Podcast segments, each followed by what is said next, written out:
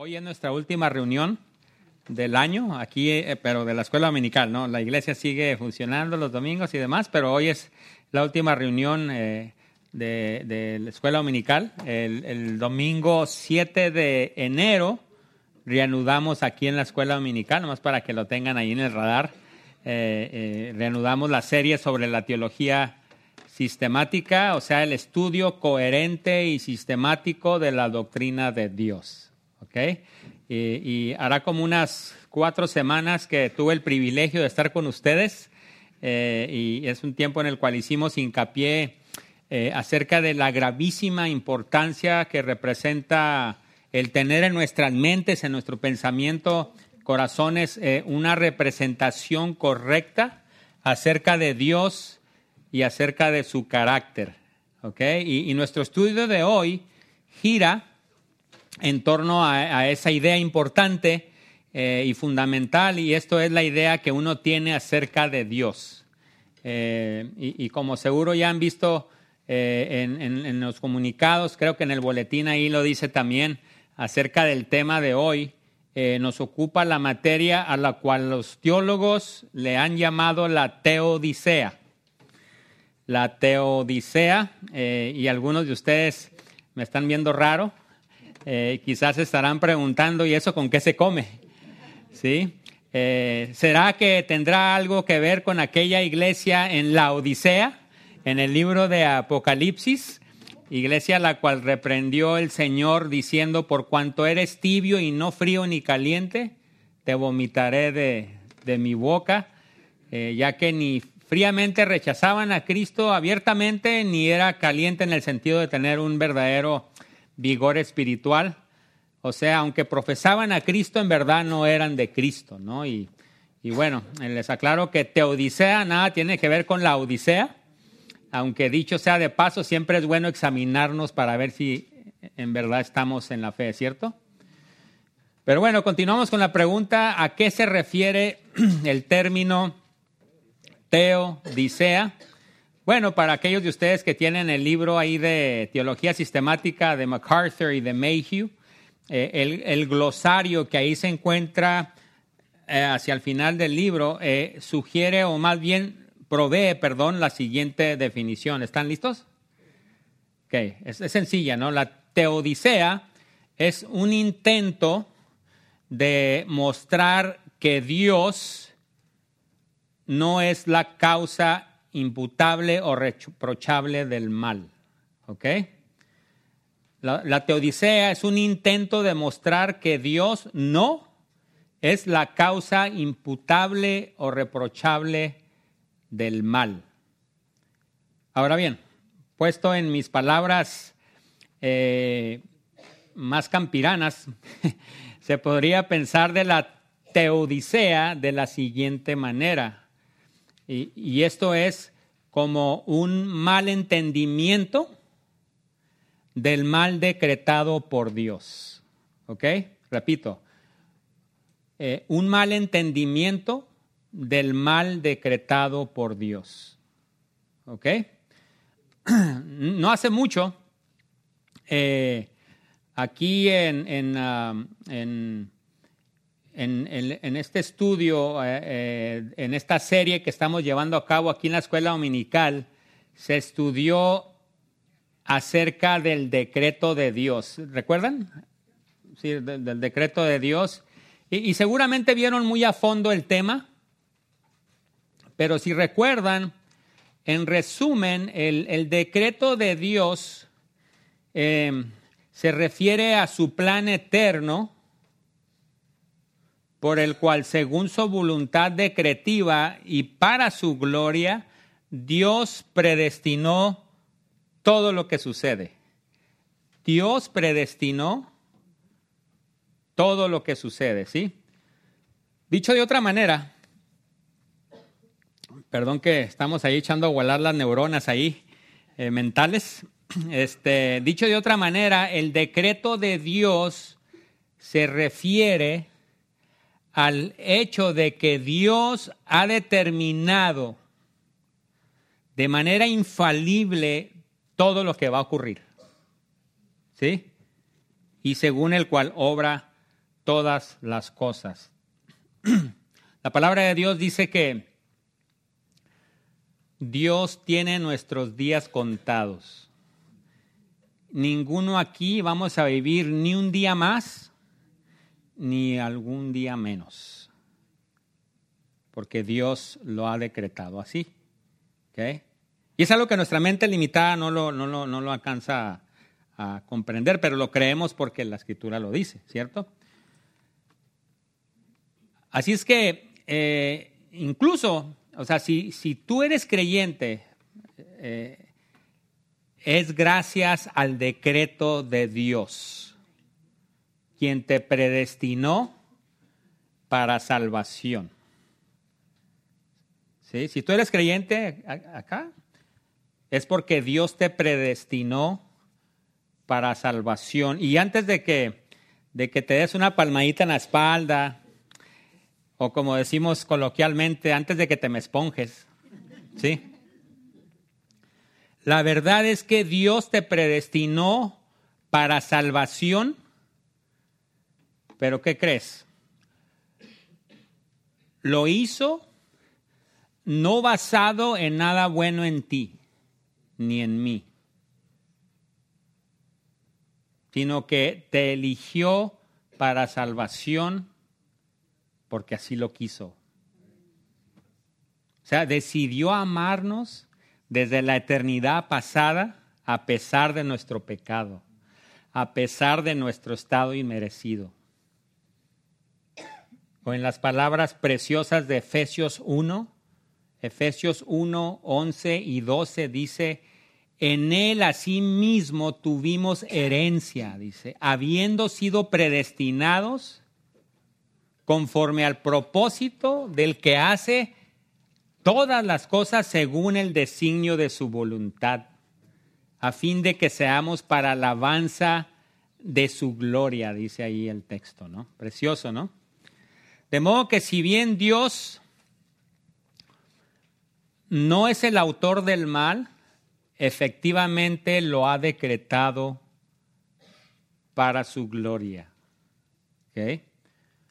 Así es que conforme abordamos el tema de la teodicea, que dijimos que es un intento de mostrar que Dios no es la causa imputable y reprochable del mal, me gustaría que lo abordáramos partiendo de los siguientes dos puntos. ¿Están listos?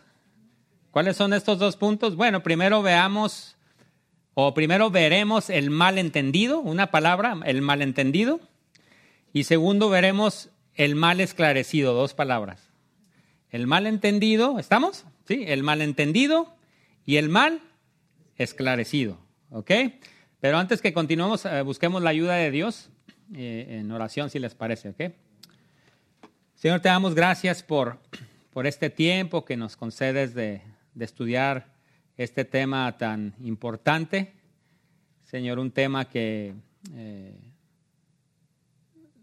muchos consideran que pone en juego tu gloria, Señor, pero realmente tú has decretado todas las cosas desde antes de la fundación del mundo, incluso cuando entró la maldad, desde ahí en Génesis capítulo 3, Dios tú prometiste a aquel quien vendría para vencer la maldad, Señor. Y gracias estamos por ello y oramos que eh, bendiga nuestros corazones, que nos concedas una perspectiva bíblica acerca del tema, Señor, y que eh, tu Espíritu Santo obre eh, lo que estaremos estudiando de acuerdo a tu voluntad, agradecidos que tu palabra nunca vuelve vacía, Señor. Bendice nuestro tiempo juntos y que todo sea para tu gloria.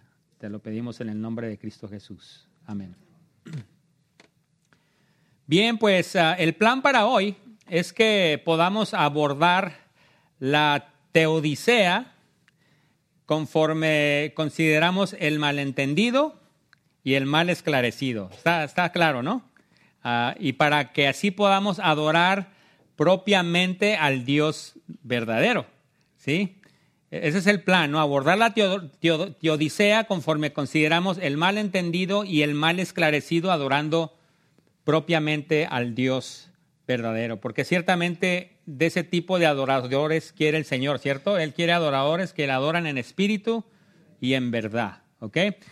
Y de nuevo, según el libro de McCarthy y de Mayhew, la teodicea mm, es la respuesta cristiana al problema del mal, ¿ok? Y, realmente la teodicea, que proviene de, dos palabras en, en, griego, teos, que es Dios, dike, que es justicia, es como eh, el intento de probar que Dios es justo en todo lo que hace. ¿Ok? Eh, y involucra la reivindicación de la justicia de Dios contra la acusación de que la presencia del mal, el hecho de que hay mal o maldad en, en la creación, muchos consideran que eso muestra que Él, o sea que Dios, es injusto es impotente, ambas cosas o que no existe. ¿Sí? Y ya dijimos que también nos podríamos referir a la teodicea como aquella defensa ante un mal entendimiento del mal decretado por Dios. ¿Ok? Así es que estamos viendo el malentendido y, y después el mal esclarecido. Empecemos con el malentendido. ¿Ok? Permítanme explicar. Eh, más que muchos, y en especial los incrédulos, los escépticos en contra del Dios verdadero, insisten en que el hecho de que existe en el mundo tanto mal físico como maldad moral, eh, esto representa un problema para el Dios de la Biblia. El teólogo John Frame, eh, en su libro Apologetics to the Glory of God, apologética para la gloria de Dios. No sé si lo hay en español, perdón que no, no investigué, pero en su libro, John Frame dice que el problema del mal, según muy serio, ¿no? Para en contra del cristianismo, se formula o se plantea utilizando el siguiente silogismo. Ahora, no se me espanten ahí. Silogismo es una palabra elegante para decir que es un argumento. Simple y sencillamente, ¿no? Es, una palabra que es, elegante en ese sentido, que simplemente se refiere a un argumento, ¿sí? Eh, es un argumento que consta de tres preposiciones o tres premisas, por así decirlo, la última de las cuales se deduce necesariamente de las primeras dos. ¿ok? Así es que repito, un silogismo es un argumento que consta de tres proposiciones o premisas y el silogismo o argumento que hacen muchos incrédulos e incluso tristemente algunos que profesan la fe. ¿Ok? Es el siguiente. ¿Están listos? Este es el silogismo, ¿no? Premisa número uno. Si Dios fuese todopoderoso, Él podría impedir el mal. Esa es la premisa que hacen número uno. Premisa número dos, si Dios fuese todo bueno, desearía impedir el mal. Conclusión, por lo tanto, si Dios fuese todopoderoso y todo bueno, no existiría el mal. Pero ahí les va la premisa número tres, pero existe el mal. Conclusión, por lo tanto, no existe un Dios todopoderoso y todo bueno. Ahora bien, si, si abordamos este tema con toda honestidad, me atrevo a decir que todos aquí hemos luchado con este aparente problema del mal. ¿Okay? Y en especial cuando hemos recibido, por ejemplo, aquella noticia no deseada del médico, eh, cuando hemos recibido aquella noticia triste de alguna tragedia o dificultad en la vida, la pérdida de algún ser querido, sea joven, sea mayor.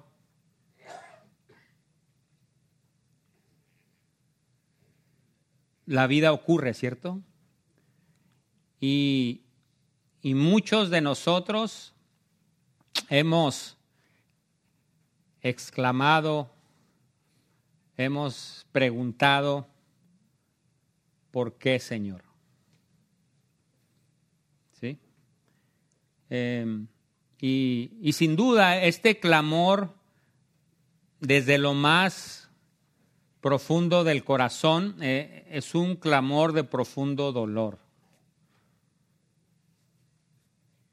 Que realmente nos estremece en lo más profundo de nuestro ser e incluso, si somos honestos, eh, nos sacude lo que decimos creer. Es un clamor por, por socorro, por iluminación en un mundo caído en el cual abunda el mal y la muerte es una realidad.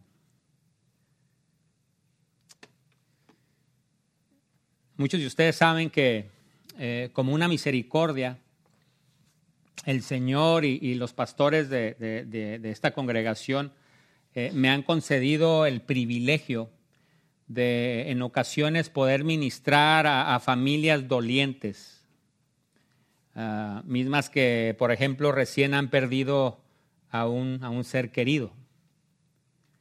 Eh, y, y en medio del dolor y y del destanteo que el, que el sufrimiento puede ocasionar en uno, siempre, siempre es, un, es bueno poner en relieve lo que la escritura dice. Por ejemplo, eh, lo que dice acerca, por ejemplo, del luto, ¿no? del doler por un ser querido, ¿no? Y especialmente cuando se trata de la muerte de un, de un creyente.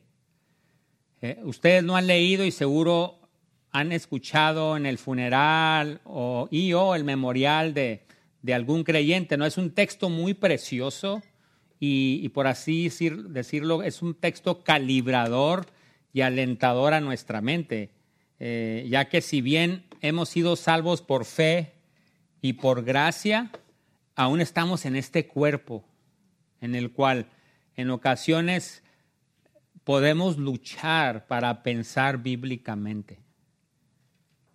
Incluso el apóstol Pablo dijo, miserable de mí, ¿quién me podrá librar de este cuerpo de muerte? ¿No? Es una realidad la lucha que hay, aún como creyente, ¿cierto? Pero escuchen lo que dice Primera Tesalonicenses 4:13, es algo precioso, ¿no? Dice, dice el texto, dice, tampoco queremos, hermanos, que ignoréis acerca de los que duermen, refiriéndose a la muerte, ¿sí? para que no os entristezcáis como los otros que no tienen esperanza. Es precioso, ¿no? Este texto, hermanos, hermanos. Siempre, pero siempre es bueno ser recordados que en Cristo hay esperanza. ¿Ok? Y no solo para esta vida, ¿no? sino mayor aún para la vida venidera. Incluso es muy claro en la escritura que Dios es un Dios de esperanza. Y, escucha, ¿no? El tema de la teodicea, o sea, el, el tema de la defensa que se intenta hacer de Dios como el que no es el, la causa imputable o reprochable del mal, ¿cierto? El tema de la teodicea es importante ya que dijimos que en juego está la gloria de Dios. ¿Ok? Algo de esto vemos en el libro de Romanos, donde leemos que gracias a la paz que tenemos para con Dios en Cristo Jesús, que sabemos que es por gracia y por fe en Él, ¿sí? Y refiriéndose a esta gracia, Romanos 5.2 dice algo muy precioso, ¿no? Miren, dice, en la cual estamos firmes, o sea, en la gracia de Dios, en la cual estamos firmes y nos gloriamos en la esperanza de la gloria de Dios, dice ahí. ¿Okay? E incluso diez capítulos después, en Romanos 15, 4, Pablo escribe algo que es muy importante conforme abordamos eh, nuestro tema de hoy, que es la teodicea. Escuchen Romanos 15, 4, dice, dice, porque las cosas que se escribieron antes para nuestra enseñanza se escribieron, a fin de que por la paciencia y la consolación de las escrituras tengamos qué? Tengamos esperanza. Hermanos, Dios es un Dios de esperanza, ¿no? Y esto es muy claro en la escritura.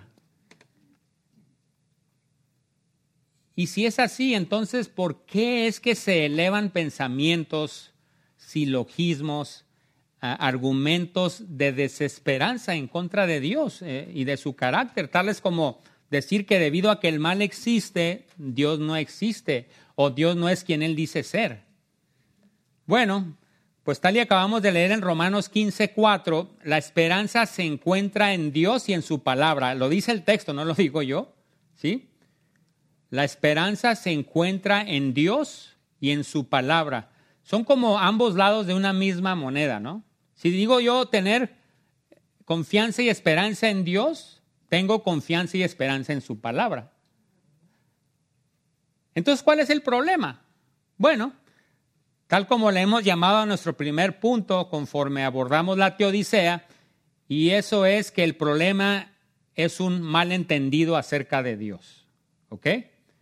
Debido a que el corazón caído del hombre forja representaciones de Dios que no son basadas en su palabra, sino son basadas en, en pensamientos, en ideas, en especulaciones y filosofías de seres caídos que se oponen a Dios y a su palabra.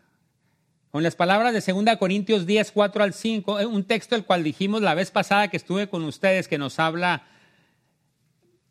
fuerte y grueso acerca de la verdadera guerra espiritual. 2 Corintios 10, 4 dice, porque las armas de nuestra milicia no son carnales, sino poderosas en Dios para la destrucción de fortalezas, derribando argumentos y toda altivez que se levanta contra el conocimiento de Dios y llevando cautivo todo pensamiento a la obediencia a Cristo, 2 Corintios 10, 4 al 5. Así es que, hermanos, hoy estamos abordando la teodicea conforme consideramos el malentendido y el mal esclarecido para así adorar propiamente al Dios verdadero. Ahora bien, ¿por qué es que se da este malentendido acerca de Dios y del mal decretado por Dios? Bueno, porque tal y acabamos de comentar, el hombre se atreve a confiar, a apoyarse en sus propios argumentos y pensamientos. Y si nos preguntamos, bueno, ¿cuál es el problema con esto?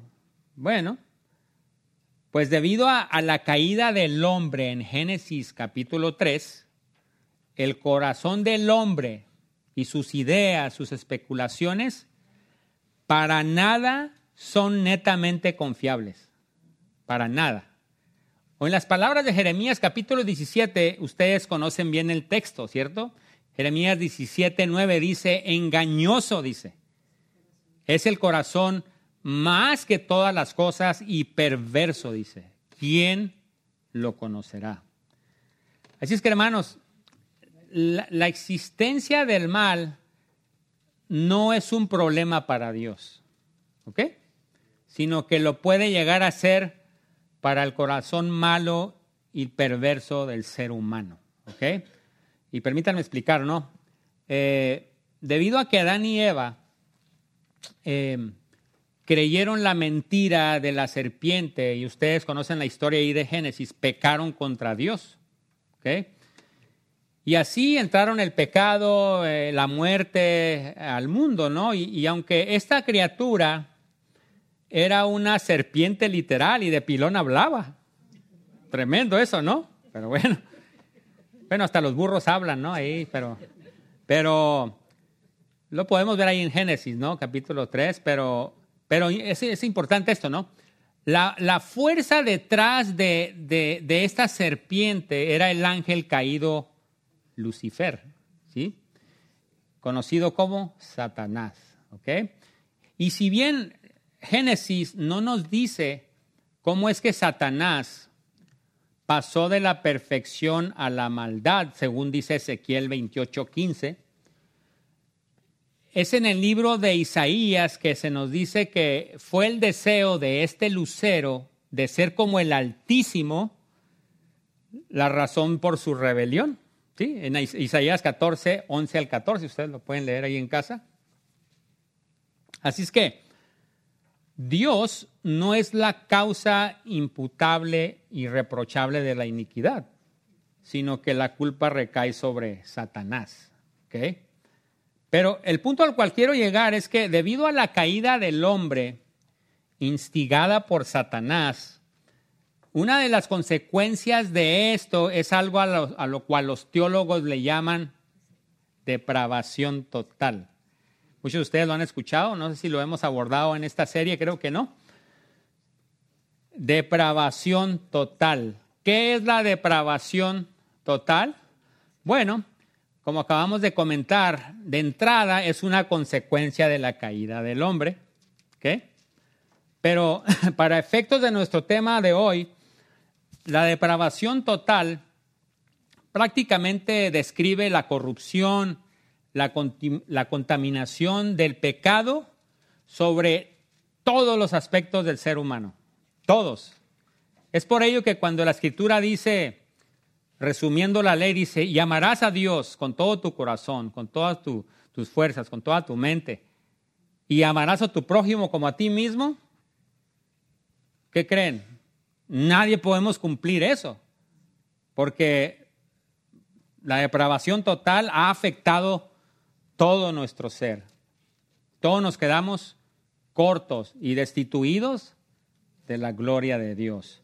Así es que eh, la depravación total es, ese, pecado que ha, afectado todos los aspectos del ser humano, o, según la definición que vemos en la teología sistemática que hemos estado citando, dice que depravación total se refiere a la creencia de que los seres humanos inician la vida con todos los aspectos de su naturaleza corrompidos por los efectos del pecado.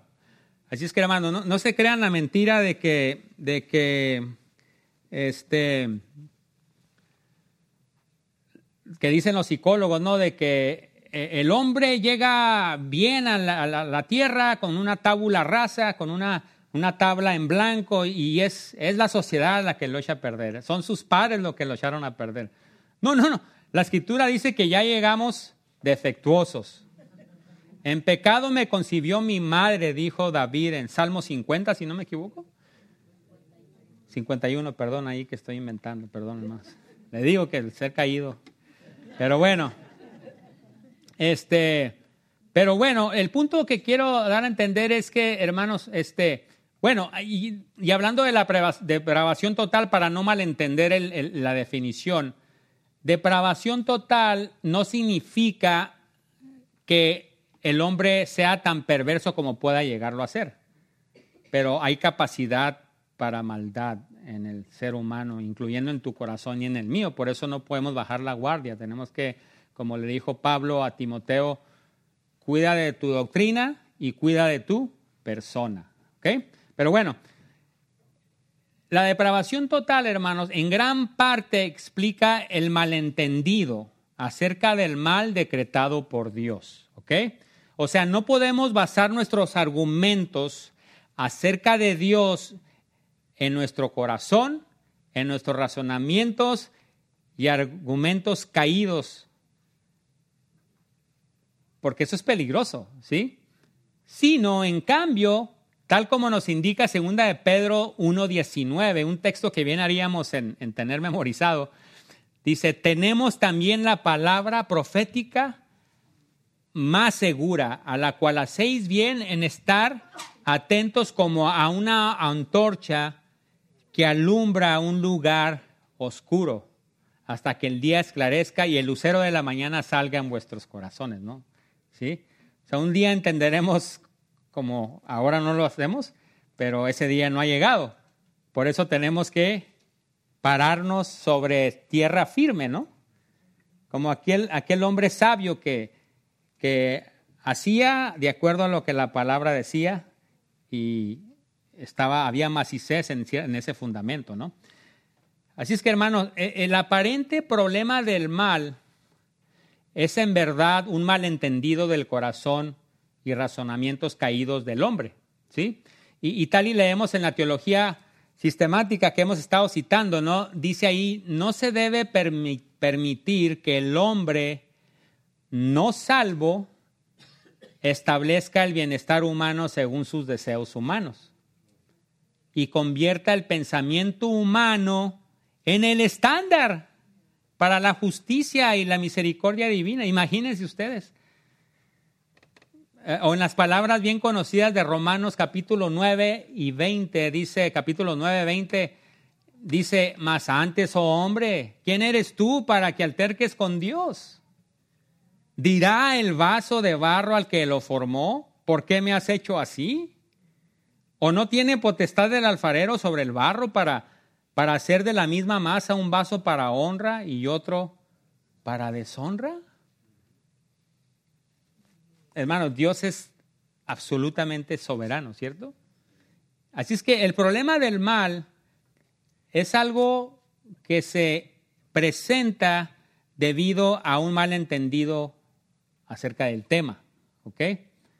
Pero peor aún es debido a un malentendido acerca de Dios, ¿ok? lo cual nos lleva a nuestro siguiente punto en nuestro estudio de hoy. Y les recuerdo que estamos abordando la teodicea conforme consideramos el malentendido y el mal esclarecido para así adorar propiamente al Dios verdadero. Y dijimos que la teodicea eh, es aquel intento eh, que se desea hacer en defensa de que Dios no es eh, la causa imputable y reprochable del mal. ¿Ok? Así es que vimos ya el malentendido y veamos ahora el mal esclarecido, ¿no? Pero antes dijimos que el malentendido acerca del mal proviene del pensamiento caído del hombre, el cual razona de la siguiente manera, para los que van entrando o no escucharon el argumento. Y, el, el, hombre caído razona de esa manera. Si Dios fuera todopoderoso y todo bueno, podría y desearía impedir el mal. Pero dado que existe el, mal, el Dios todopoderoso y todo bueno no existe. Y hermanos, la verdad es que este tipo de argumentos eh, equivale, como decían en mi rancho, querer tapar el sol con un dedo. Porque aún la creación manifiesta el poder y la gloria de Dios, dice Romanos capítulo 1, ¿no?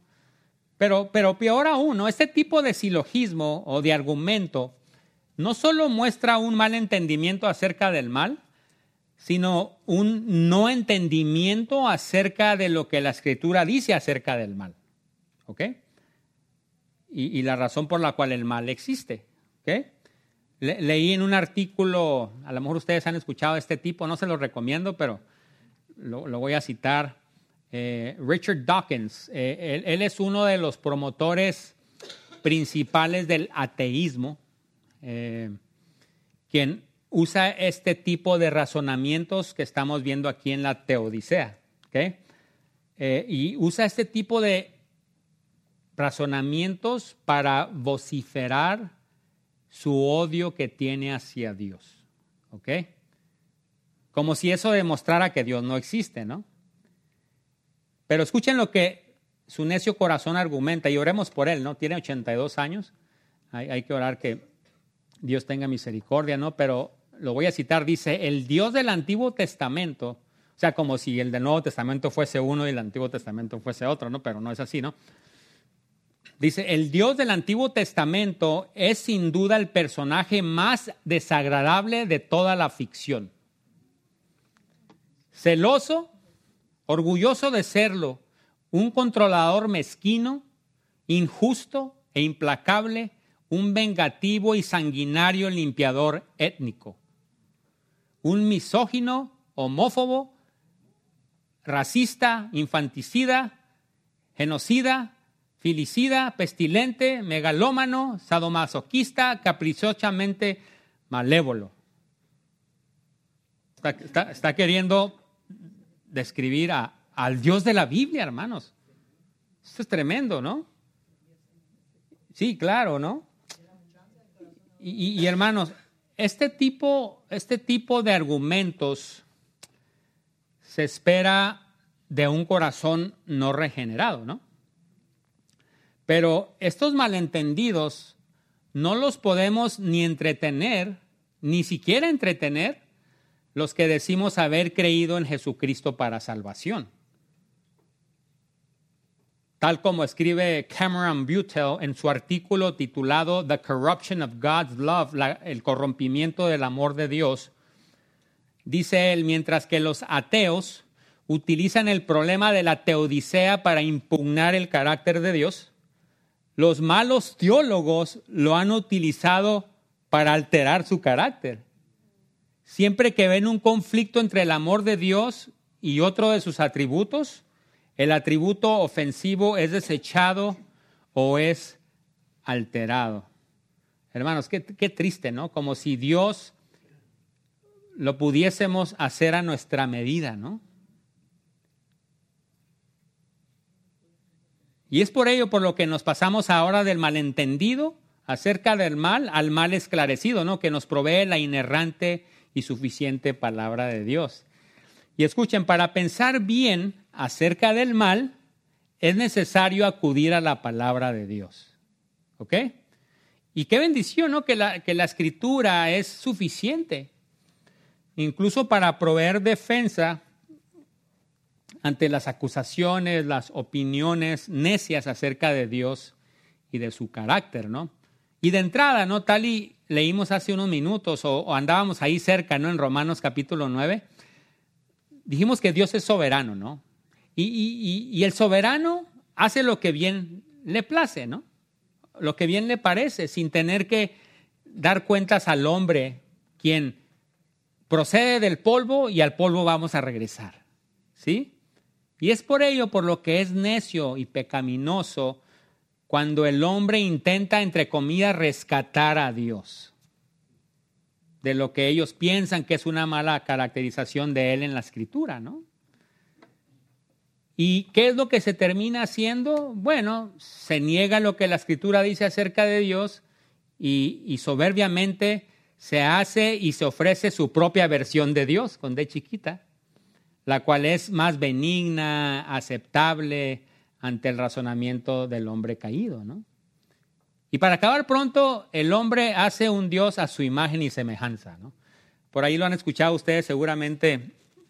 Eh, ah, Dios hizo al hombre a su imagen y semejanza y el hombre ha buscado regresarle el favor. ¿Sí? es triste, ¿no?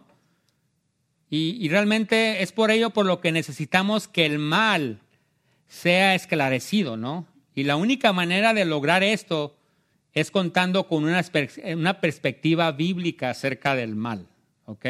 Y del mal decretado por Dios. Ahora bien, por favor escuchen, ¿no?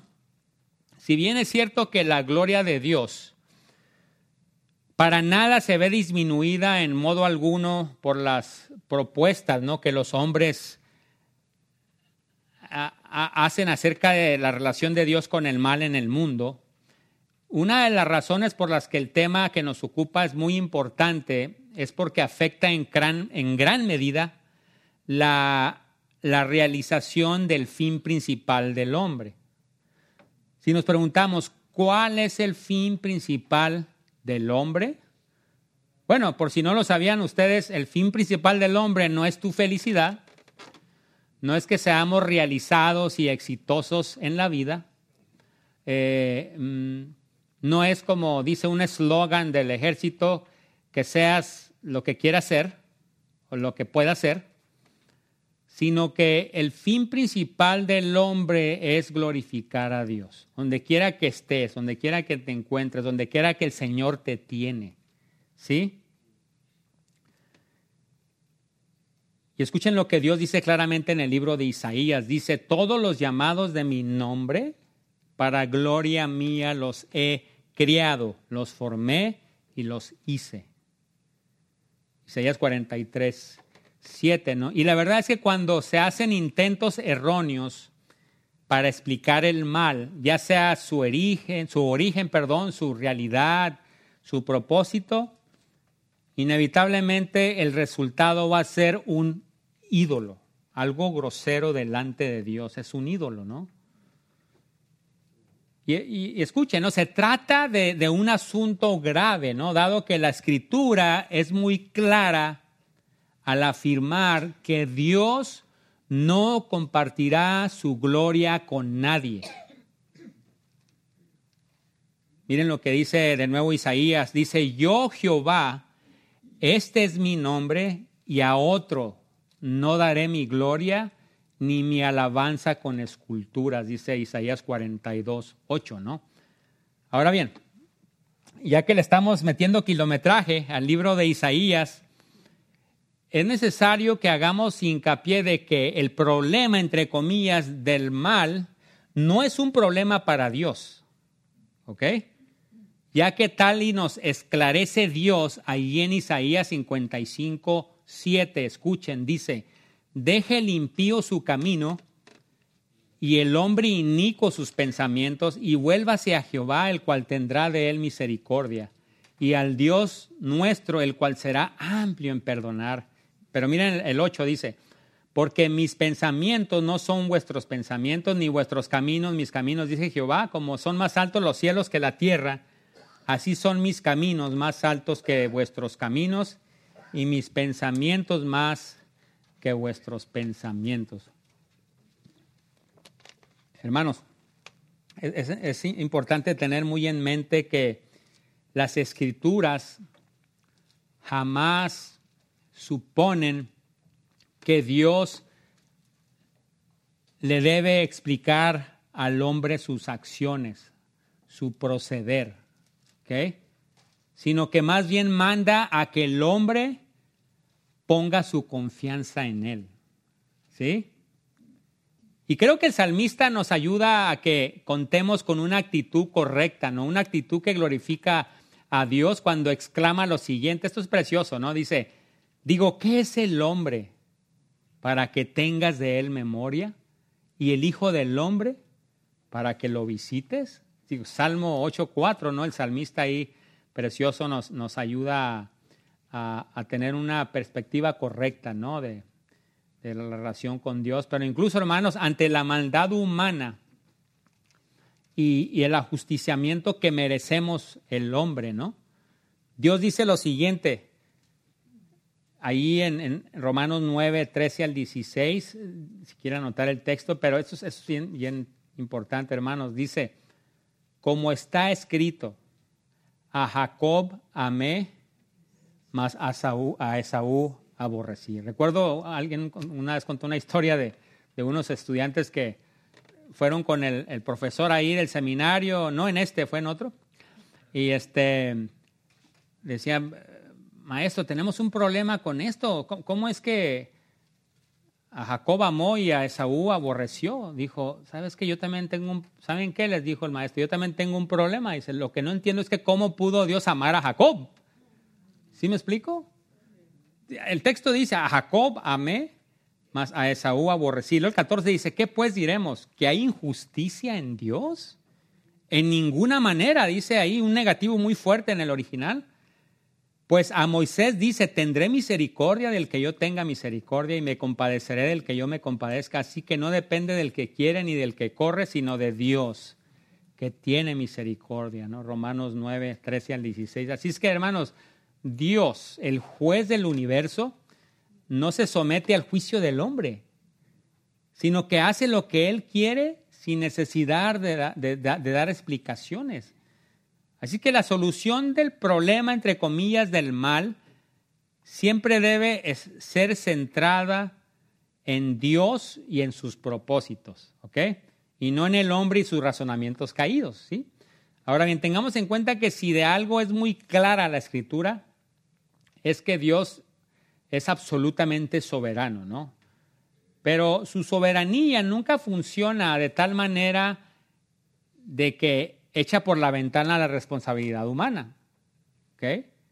Así es que Dios es soberano, pero a su vez los seres humanos somos criaturas moralmente responsables. Somos responsables. Eh, el, ser humano elige, se revela, obedece, o cree, o desafía, toma decisiones, etcétera, ¿no? Y, y, somos responsables por nuestros actos, ¿sí? Pero esta característica, hermanos, nunca hace que Dios sea absolutamente contingente, ¿no? O sea, la, la, Biblia sostiene la verdad de ambas proposiciones, ¿no? De que Dios es soberano y el hombre es responsable. Y ningún teólogo honesto va a explicarnos cómo es que esas dos cosas se conjugan. Simplemente las creemos, porque la escritura lo dice. ¿Sí? Y, más puntualmente, ¿no? Este, refiriéndose a la razón por la cual Dios decreta tanto el mal como el bien. Veamos lo que dice el Dios soberano ahí en Isaías 45. Es un texto muy importante. Isaías 45, versículo 5, escuchen dice, yo soy Jehová y ninguno más hay. No hay Dios fuera de mí. Yo te ceñiré, aunque tú no me conociste, para que se sepa desde el nacimiento del sol hasta donde se pone que no hay más que yo, yo, Jehová, y ninguno más que yo. Y versículo 7 dice, que formo la luz y que creo las tinieblas, que hago la paz y creo adversidad. Yo, Jehová, soy el que hago todo esto, ¿no? Y ahí vemos claramente, ¿no? Eh, el Dios soberano, pero igualmente el hombre responsable, algo que leemos, o lo leímos ahorita, pero leemos de nuevo Isaías 55, 7, dice, deje el impío su camino y el hombre inico sus pensamientos y vuélvase a Jehová, el cual tendrá de él misericordia y al Dios nuestro, el cual será amplio en perdonar. Y hermanos, la verdad es que la escritura esclarece mucho acerca del mal. Y como acabamos de comentar, que Dios es soberano y el hombre es responsable, ¿no? Pero con respecto a las dos proposiciones mencionadas, el teólogo conocido Wayne Grudem señala un, punto importante en su teología cuando dice, y lo voy a citar, dice él, y escuchen, considero que es bien dicho esto, dice, sea como sea que entendamos la relación de Dios con el mal, nunca debemos llegar al punto de pensar que no somos responsables del mal que hacemos. O que Dios se complace en el mal o debe ser culpado por él. Tal conclusión es claramente contraria a las escrituras. Y cierto es así, ¿no? Realmente incluso Dios dice en su palabra que él no él no desea la muerte del impío, ¿no? Sino que desea que todos vengan al arrepentimiento, ¿no? Pero bueno, hermanos, aprovecho para recordarles que estamos ahí abordando la teodicea, conforme consideramos el malentendido acerca del mal y el mal esclarecido apoyándonos en la escritura para así adorar y glorificar propiamente al Dios verdadero, ¿no? Y hermanos, al considerar el tema del mal que existe en este mundo, y, no podemos evitar, ¿no? Que, decir que, que, no existe el mal. O sea, hay mal por todas partes, ¿no? O sea, hay mal natural, y lo vimos ahora con un virus microscópico que sacudió el tapete bastante. Hay mal moral, no hay justo ni a un uno, dice la escritura, hay, mal sobrenatural. Eh, una tercera parte de los ángeles son caídos y no hay esperanza para ellos. Eh, y tienen capacidad para engañar, para seducir, ah, y no ignoramos sus maquinaciones, ¿no? Dice la escritura. Eh, perdón que me interrumpa, nada más en el 45.7 de Isaías donde dice que yo como para explicárselo a otro que pueda decir, ahí dice, es como que en lugar de como, creo las necesidades, yo permito. Sí, eh, ahorita vamos a hablar de eso. La pregunta es de que lo que acabamos de leer ahí en Isaías, que yo creo paz, creo calamidad, etcétera. Eh, sí, la escritura enseña que si bien Dios eh, no es el autor de la maldad, sí es quien la ha decretado, la ha permitido, ¿no? Para cumplir sus propósitos. Y, ahí vamos para allá, ahorita voy a explicar eso un poquito. Este, pero gracias por la pregunta, hermana, sí. Pero, pero, pero bueno, hermanos, o sea, estábamos hablando que hay maldad, ¿no? O sea, o hay, hay natural, moral, sobrenatural y eterna es la peor, ¿no? Porque realmente la escritura enseña que así como una persona muere, si muere sin conocer a Cristo, ya no hay esperanza. ¿Sí? Así como muere la persona, así va a quedar, según dice el libro de Apocalipsis, ¿no? Eh, entonces, e, es una realidad, ¿no? Eh, y, y lo que pasa es que el mundo fue gravemente impactado por la maldición ¿no? y la caída. Y, es importante considerar lo siguiente, hermanos. Al, vivir nosotros, es una realidad, vivimos en un mundo caído. Es garantía que vamos a pasar por situaciones y pruebas difíciles. ¿sí? Escuchen lo que dice Santiago 1.2. Dice, dice, hermanos míos, Tened por sumo gozo cuando os halléis en diversas pruebas.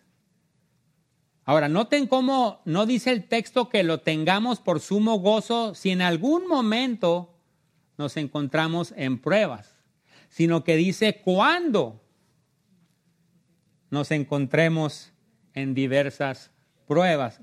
O por si queda alguna duda, según Timoteo 3:12 dice, todos los que quieren vivir piadosamente en Cristo Jesús padecerán persecución. ¿Ok? Así es que hermanos, el dolor, el sufrimiento, las dificultades, sin duda alguna son parte de la vida y de la vida de todos. ¿Ok? Así que hermanos, cuando Dios tiene decretado, por ejemplo, el sufrimiento, eh, la injusticia, la, la tragedia para aquellos que le sirven, si somos honestos, pareciera que los sentimientos están súper deseosos de determinar lo que sigue, o cómo reaccionar, o cómo responder a mi situación, ¿cierto? Sin embargo, esto es importante, ¿no? No hay que depender únicamente de los sentimientos, ¿no? Especialmente en tiempos de angustia. De ahí la importancia de un modo de pensar bíblicamente informado, ¿no? Por eso estábamos, estamos hablando del mal esclarecido, esclarecido por la palabra de Dios, ¿cierto? En el libro editado por el pastor MacArthur, Right Thinking in a World Gone Wrong, eh, Pensamiento correcto en un mundo descarriado, no sé si lo hay en español el libro, leemos lo siguiente, ¿no? Acerca de contar con una perspectiva correcta acerca del mal. O una respuesta correcta al mal, ¿no? Dice ahí, voy a citar, dice, nuestro pensamiento, dice, es como un barco con dos posibles timones. Los sentimientos o lo que creemos. ¿Sí? Si se deja solo en manos de los sentimientos, el pensamiento puede volverse algo peligroso y errático. Las emociones que surgen en circunstancias difíciles son casi siempre egocéntricas, autoprotectoras e interesadas. Para los cristianos, la forma en que pensamos debe regirse ante todo por lo que sabemos que es verdad y no por los sentimientos. Las emociones deben ser el vagón al final de un tren de pensamiento impulsado por pensamientos verdaderos acerca de Dios y de su palabra. Esa es tierra segura, hermanos, en donde estar parados, ¿sí? Así es que, hermanos, parte integral del mal esclarecido es que entendamos que Dios no necesita ser malentendido, ni malinterpretado, ni excusado por nada de lo que hace. Porque aunque no es el autor del mal, lo decreta y tiene un propósito para ello. Por lo tanto, bíblicamente hablando, no hay tal cosa como un mal sin sentido. Un mal que venga sobre el pueblo de Dios, ¿no? Y, hermanos, e, en Génesis capítulo 50 encontramos una ilustración preciosa de esto, ¿no? Hay muchas en la escritura, ¿no? Pero esta es una de mis favoritas, ¿no? Y, este, porque capítulos antes de Génesis 50 tenemos a, al patriarca Jacob, a quien Dios amó, no en base a nada bueno en él, lo encontramos pecando. Está pecando en diversas maneras, pero entre otras, eh, pecando eh, porque está exasperando a sus hijos al mostrar cierto favor hacia su hijo José. Y luego los hermanos de José también pecan, cometiendo maldad moral. En sus celos y en su maldad venden a su hermano a los ismaelitas, ¿no? Creo que es en capítulo 37 de Génesis, puede, puedo estar mal, pero está ahí. Y luego José es llevado a dónde?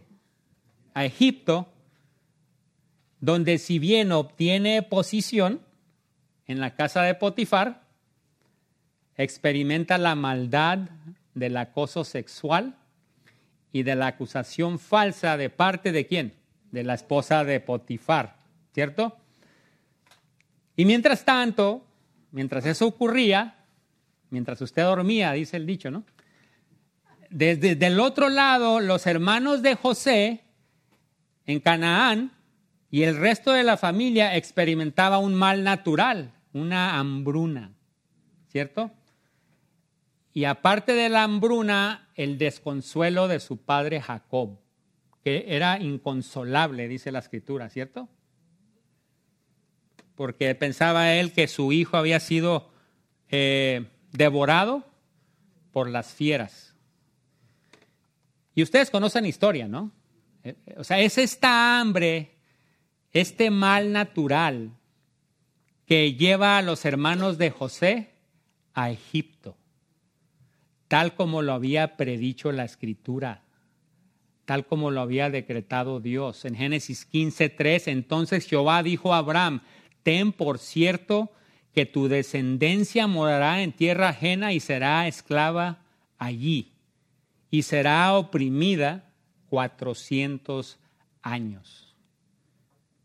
Pero hermanos, notemos que cuando los hermanos de José por decreto de Dios, van a dar a Egipto, notemos en Génesis 50, 20, la perspectiva bíblica que José tenía acerca del mal. Aprendemos mucho acerca de esto, hermanos. Miren, escuchen Génesis 50, 18, dice, vinieron también sus hermanos y se postraron delante de él y dijeron, henos aquí por siervos tuyos. Y le respondió José, no temáis, ¿acaso estoy yo en lugar de Dios? Vosotros pensasteis mal contra mí, mas Dios lo encaminó a bien para hacer lo que vemos hoy, para mantener en vida a mucho pueblo. Precioso esto, hermanos. Y hermanos, ese pueblo del cual está hablando ahí, incluso estamos incluidos nosotros, porque es por medio de Abraham, Isaac, Jacob y las tribus que vendría el Mesías prometido de Génesis capítulo 3. Y cómo Dios usó todo, incluso el mal, para cumplir su plan de redención. Es algo que nuestra mente finita no lo alcanza a comprender, pero lo apreciamos, lo abrazamos. Y hermanos, Y esto es precioso porque como creyentes descansamos en la verdad alentadora que bien conocemos. Y sabemos que a los que aman a Dios, todas las cosas les ayudan a bien. Esto es a los que conforme a su propósito son llamados. Hermanos, ustedes conocen el texto Romanos 8:28. ¿Y cuál es ese bien principal del cual habla aquí Romanos 8:28? Que seamos conformados a la imagen y semejanza de Cristo. ¿Y saben por qué? Porque eso le trae mucha gloria a Dios. Y en verdad, hermano, este es el meollo del propósito del mal en el mundo, la gloria de Dios. Y qué bendición, ¿no? Poder considerar el mal esclarecido, esclarecido por las escrituras que nos muestran que Dios siempre ha usado el mal y ahora mismo sigue sirviéndose del mismo para cumplir sus propósitos para bien.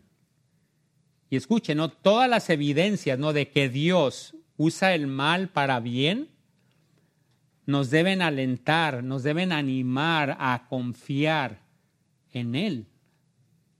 Y en que los males que hoy no tienen explicación, y si, no pregúntenle a Job, o sea, que los males que hoy no tienen explicación, tienen el propósito divino de ser para bien.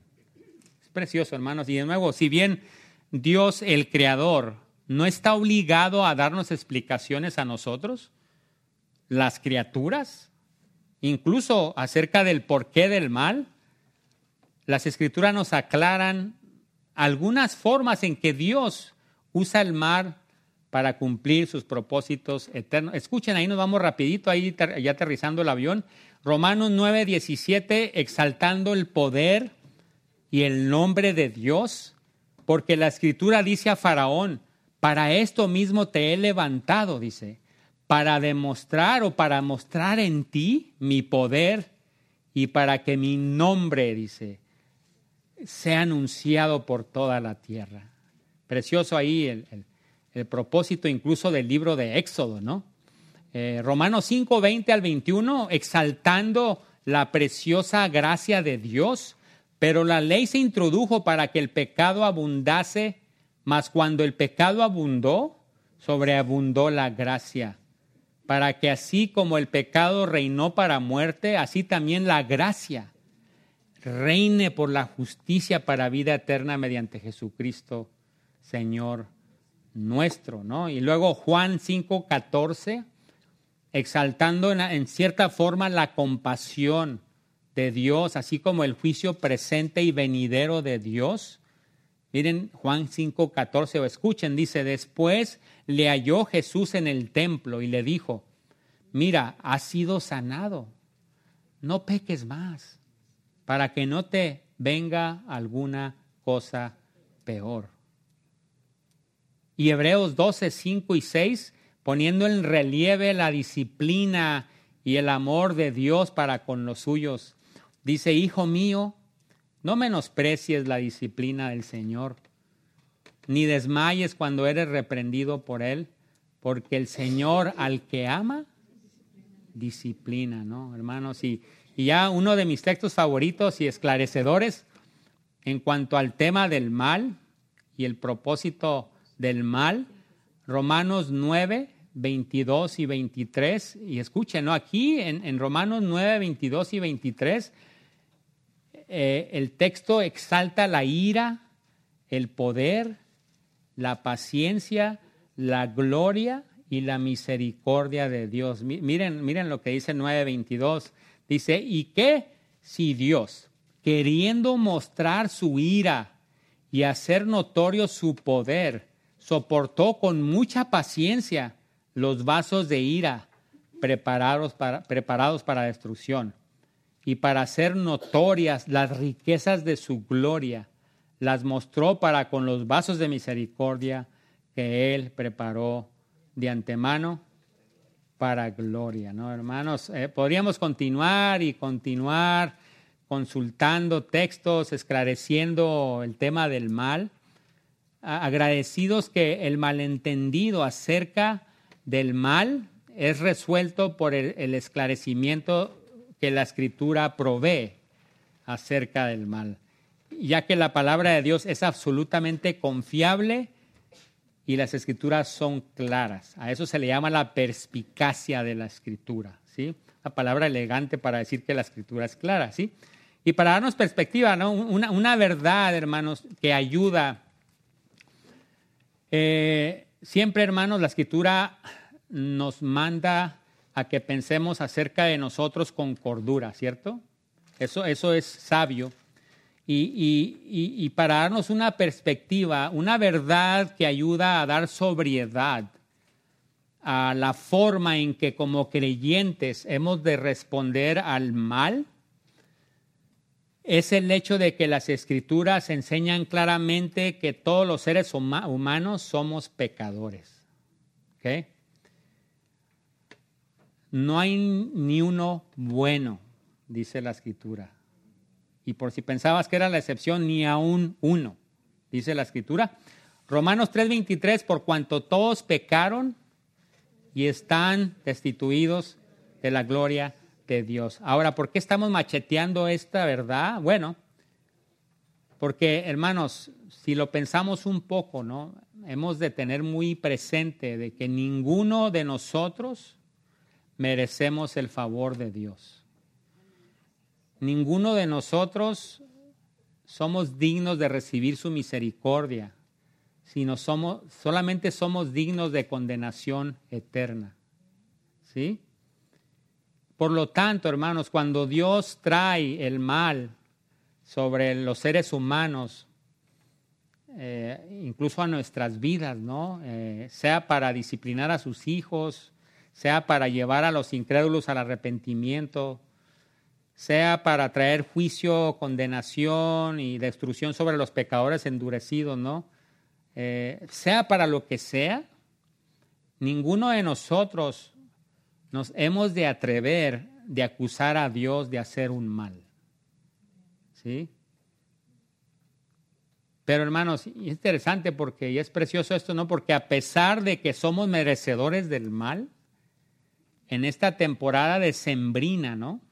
O sea, celebramos y conmemoramos, o sea, el hecho de que Jesús abandonó el cielo para sufrir un mal como ninguna otra persona lo ha hecho.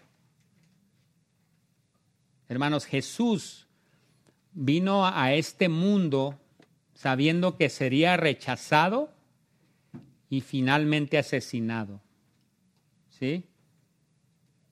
Sacrificado por los pecados de muchos, ¿no? Y escucha, Jesús no solamente nació para que pecadores como nosotros pudiésemos nacer de nuevo, sino que principalmente Jesús nació para morir. Así que el tema del mal, hermanos, está íntimamente ligado con el Evangelio y con el plan de redención de Dios. ¿Y por qué decimos esto? Bueno, porque la crucifixión de nuestro Señor Jesucristo constituye prácticamente la maldad más grande jamás cometida en la historia de la humanidad. Y todo fue para bien. Y todo esto por el determinado consejo y anticipado conocimiento de Dios, dice Hechos 22, Hechos 2, 23 y 4, 28. Y hermanos, lo que Jesús dijo a Pilato, cuando le dijo, ninguna autoridad tendrás o tendrías contra mí si no te fuese dada de arriba. Por tanto, el que a ti me ha entregado mayor pecado tiene. Eso lo vemos en Juan 19, 11. En verdad, aquí Jesús esclareció a Pilato algo muy importante acerca del mal, acerca de la maldad.